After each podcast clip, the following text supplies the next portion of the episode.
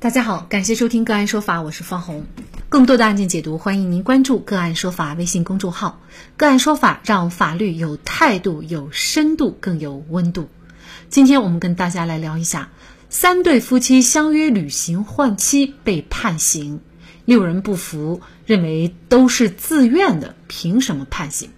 为了给彼此增加情趣，三对夫妻竟然相约旅行途中换妻，途中还互相发生性关系。朱某男和牛某女是一对夫妻，两人结婚已经十七年，他们都有正式工作，生活还算优越。唯一的儿子上大学以后，没有共同爱好的两人就冷淡无比。丈夫朱某在一个偶然的机会加入了某夫妻结伴旅游群，加入群里的都是中年男女，他们讨论结伴旅行，顺便玩玩换配偶的游戏。丈夫朱某就和妻子牛某商量好一起玩一次，一起加入的还有四十多岁的苟某和妻子吕某，以及马某和妻子吕某。三对夫妻三亚旅行三天，夜里相互发生性关系，玩得不亦乐乎。谁知道公安机关的一次查房，就把六人都带到了派出所。法院认为，这三对夫妻为满足自己不耻的性欲，聚众发生性关系，其行为构成了聚众淫乱罪，分别判处一年有期徒刑。但是六人均不认罪，他们认为在宾馆做这些事，并没有侵害聚众淫乱罪的法益。公众对于性行为非公开化的秩序，即公众对于性行为非公开化的秩序，因为他们的活动是私密进行的，所以他们不认为构成犯罪。换妻游戏，或者是多个女生和一个男生，或者是男方一个人同时嫖娼多个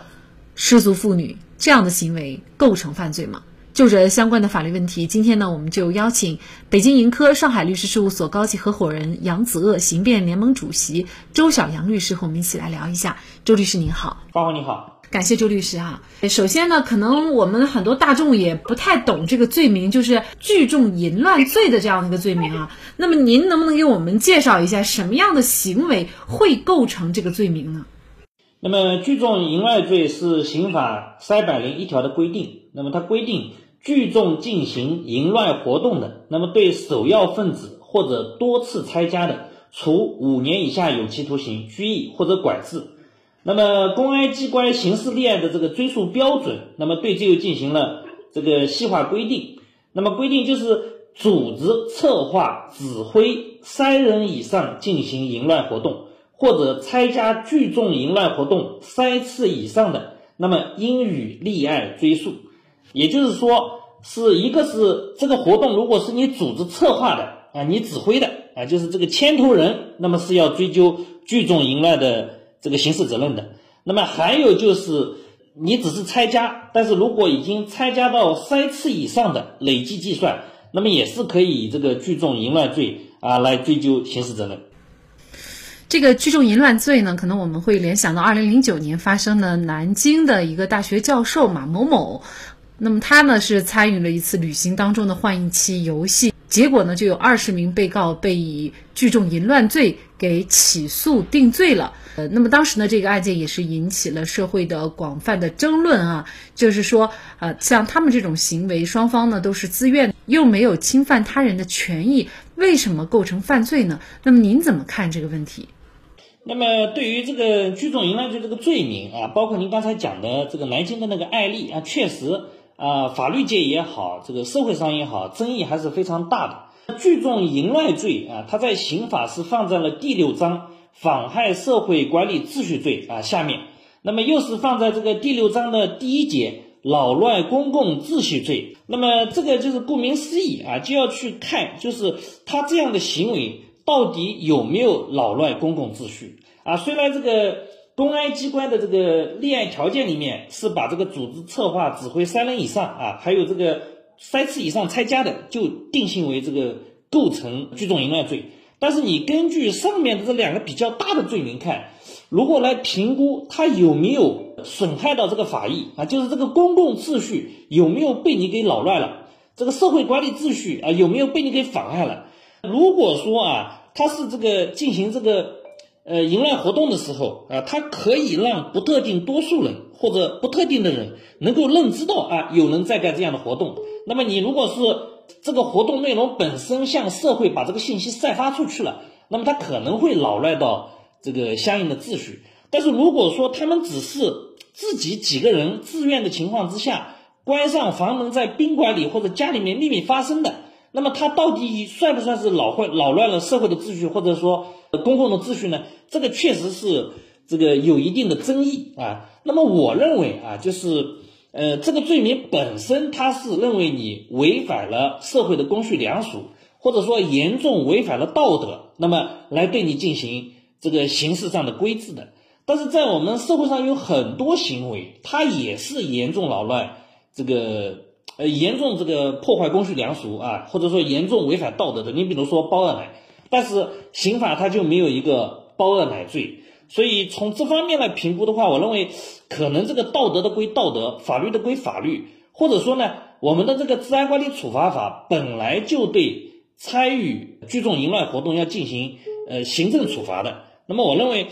可能以这个行政处罚来处理，呃，可能更合适一点。那么从这个法律的进程来看，那么在以前我们八十年代严打的时候啊，对于这种。有流氓罪，这个流氓罪的话，好多它其实是男女之间谈恋爱，或者说在公共场所啊，就是打情骂俏、比较开放的一些行为，它也可以定性为是构成犯罪、流氓罪。啊，以前就是执行死刑的都是很多的。那么随着社会的进步啊，随着社会的发展，那么像这个聚众淫乱罪这样一个罪名，确实是引起了很大的争议啊。我个人认为，呃，可能不以刑法来规制，以行政。这个处罚的方式来规制，可能更合理，也更符合啊社会的发展。其实我们也知道，刑法当中还有一个罪名就是重婚罪啊。那这个罪名呢，主要是因为它动摇了一夫一妻制的这样的一个原则。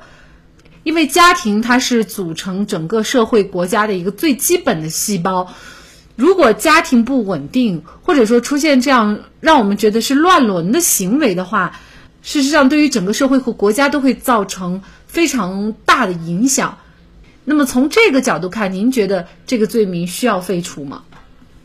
那么当然，这个罪名的存在是一定是有它的合理性啊，因为这个呃坏妻啊聚众淫乱跟我们这个社会主义道德观肯定是完全这个相悖的。啊，但是这像这个重婚罪的话，啊，他跟我刚才举的那这个例子包二奶，其实还是有一定的类比性的。也有如果说你是包二奶，但是你又以夫妻名义共同生活，或者又去结婚或者举行相应婚礼，那么你不仅仅是违背了这个社会道德，确实它是直接违反了我们国家法律规定的一夫一妻制，所以它里面是违反了两条啊，一个是违反了道德，另外一个你违反了。这个婚姻法违反了一夫一妻制，所以以重婚罪来进行这个呃处理啊，我认为这个法条设计还是非常合理的。但是像这个聚众淫乱罪的话，因为呃他夫妻之间他是互相这个同意的，然后在一个秘密的场所，然后这个秘密发生的，如果没有对呃社会秩序啊，或者也没有让其他人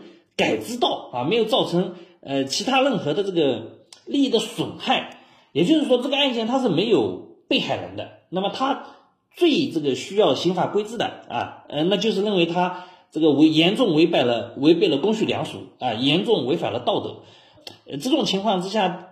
对他进行这个以设立一个罪名来进行打击啊，那么我认为，呃，一个呢，这个当然有它的合理性，但是呢，可能啊也存在着就是公权介入私权的这样一种呃可能吧，因为如果说啊。他们都是在家里面发生的，那一般来说，他秘密举行的是不可能被发现，也不可能被呃公安机关来进行处罚的。那么能被查到的，他通常都是在宾馆啊或者被人举报啊这种情况之下。所以如果说是这个秘密发生的本身，它在私权的领域内，你也不好去强行去进行这个破门去挨家挨户检查的情况之下，它是不会被发现的。所以从这方面讲的话，呃，我认为这个罪名的设置可能也有它的不合理之处。为什么呢？因为那么也就是说，他这个能被抓还是不能被抓，完全是处在一个非常偶然的状态之下，或者说是完全是在宾馆啊或者这些地方啊被举报的情况之下才发生的。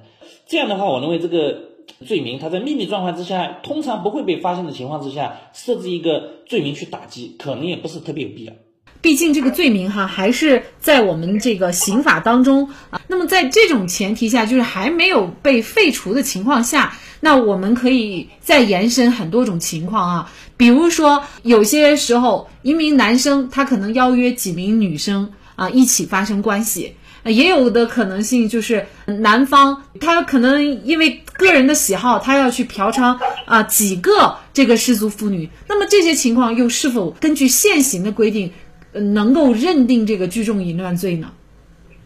那么根据现行的规定的话，如果说呃打个比方，就是说像刚才你举的例子，他嫖娼啊，他一下子招了好几个失足妇女，那么你应该就可以理解为是这个公安机关。规定的就是你是属于组织者、策划者、指挥者。那么对于你这个呃，你招来三个失足妇女进行嫖娼的人，定这个聚众淫乱罪应该是没有问题啊。但是如果是被招来的失足妇女主动去这个参与这个活动的啊，你就参与了一次两次，那么这个应该是呃不构成这个罪的，当然可以被行政处罚啊，治安管理处罚。但是如果说你是失足妇女，你经常参与这种。呃，多人的这种嫖娼活动三次以上的，那么也是可以构成这个罪的啊。就目前的呃司法实践是这样的。尽管周律师认为聚众淫乱罪有其不合理性，但这并不代表这种行为不邪恶、不严重、不荒唐。吉本在《罗马帝国衰亡史》一书中认为，罗马帝国衰落的重要原因就是家庭和婚姻的衰败，而这种衰败和罗马人在性方面的放纵密不可分。古语云：“淫乱带来灾祸，灾祸带来灭亡。”随着时间的推移，社会也在发生各种各样的变化。